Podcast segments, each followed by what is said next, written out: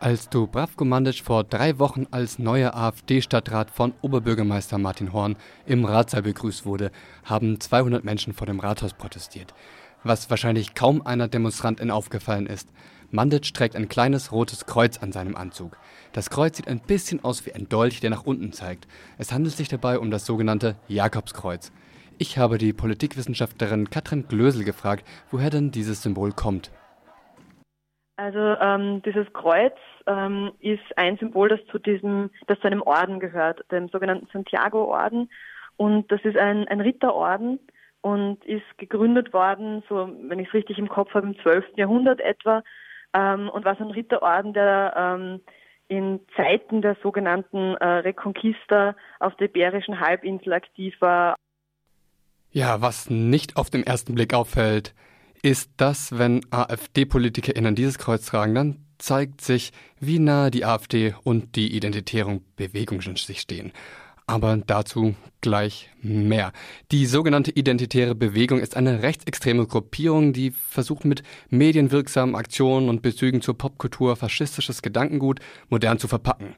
Von wem die Identitäre Unterstützung bekommen, das zeigt, wie gefährlich ihr Gedankengut ist. Martin Sellner, einer der führenden Köpfe der Identitären hat eine 1500 Euro Spende von dem Attentäter bekommen, der in Christchurch 51 Menschen in einer Moschee umgebracht hat. Offiziell gibt es keine Zusammenarbeit zwischen AfD und Identitären. Die beiden Organisationen sind unvereinbar, das sagt zumindest der Bundesvorstand.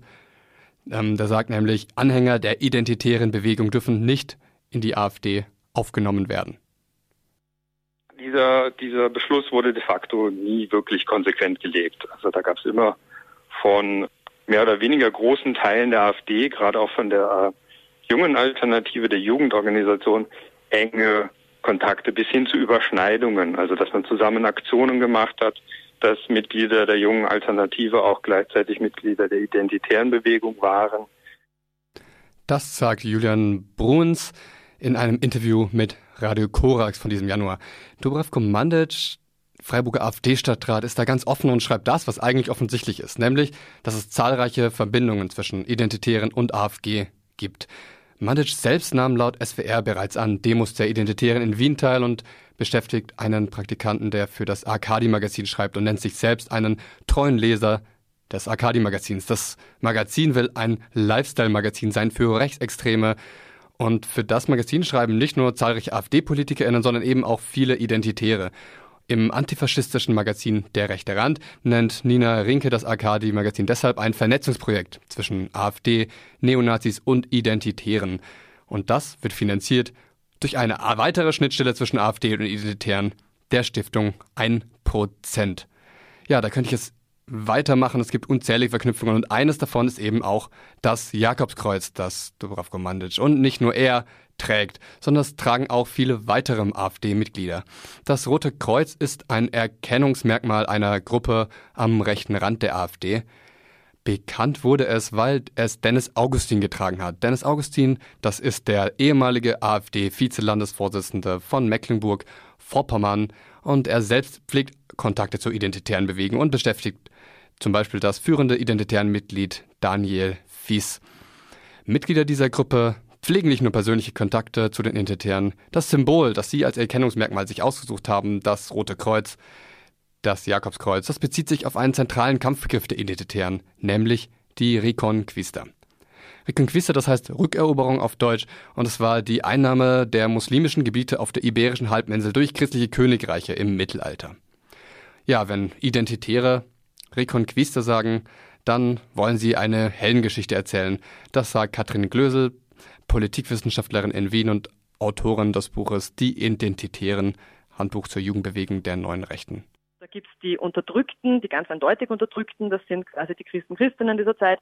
Und dann gibt es die Unterdrücker und Unterdrückerinnen, die Muslime und Musliminnen dieser Zeit. Und die Reconquista wird dort oder von denen erzählt als ähm, die Verdrängung der, das Zurückdrängen der Besatzer, das Zurückdrängen der, der Mächtigen, das Zurückdrängen der ähm, Unterdrücker. Und damit ist es automatisch in dieser Richtung eine Heldenerzählung. Und das so darzustellen ist natürlich verklärend, ist verkürzt und ist so auch nicht richtig. Und es äh, verschweigt halt auch völlig ähm, was auch nach dieser sogenannten Reconquista passiert ist. Also als diese ähm, Reconquista so um Ende 15. Jahrhundert, also ich glaube 1491, 92, ähm, offiziell quasi beendet war, ähm, ging sie auch weiter. Also man hat dann trotzdem noch Muslime und Musliminnen auf der Iberischen Halbinsel unter Druck gesetzt, vertrieben, sie gezwungen, zum Christentum zu konvertieren. Und wer das nicht gemacht hat, ähm, hat sich halt auch einer großen Gefahr ausgesetzt und wurde im Zweifelsfall auch Opfer der spanischen Inquisition. Und was beispielsweise Identitäre und Neue Rechte dann auch nicht dazu erzählen, diese Regel, also zu konvertieren und Gewaltandrohungen, galten ja nicht nur gegenüber Muslimen und Musliminnen, sondern auch gegenüber Juden und Jüdinnen. Ja, und wenn jetzt Mitglieder der AfD das Jakobskreuz tragen, dann beziehen sie sich positiv auf die Reconquista und übernehmen damit zentrale Begriffe der Identitären. Ich habe Katrin Glösel gefragt, was das denn für das Verhältnis zwischen AfD und den Identitären bedeutet. Dass ein Naheverhältnis zwischen Identitären und diesen beiden Parteien ist, das ist sehr offensichtlich. Jetzt kann man, können Parteien natürlich versuchen, das ein bisschen zu kaschieren. Aber man merkt ja nicht nur, dass die Ideologie sehr ähnlich ist, dass die Sprachmuster sehr ähnlich sind, dass tatsächlich die personellen Überschneidungen da sind, sondern eben auch, ähm, wie Sie es angesprochen haben, wenn man so Kampfbegriffe mitverwendet, ähm, zeigt das natürlich, dass da keine, dass da zwischen Partei und Identitären oft kein Blatt Papier passt.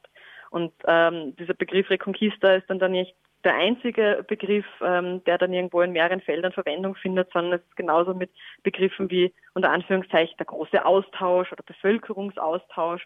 Ähm, der wird dann ja genauso von, von beiden Seiten verwendet. Also die einen prägen es dann ein bisschen mehr, dann gewinnt er an Popularität in der Rechten, dann verwenden es die andere und ähm, drücken dann natürlich auch damit ihre ideologische Nähe aus.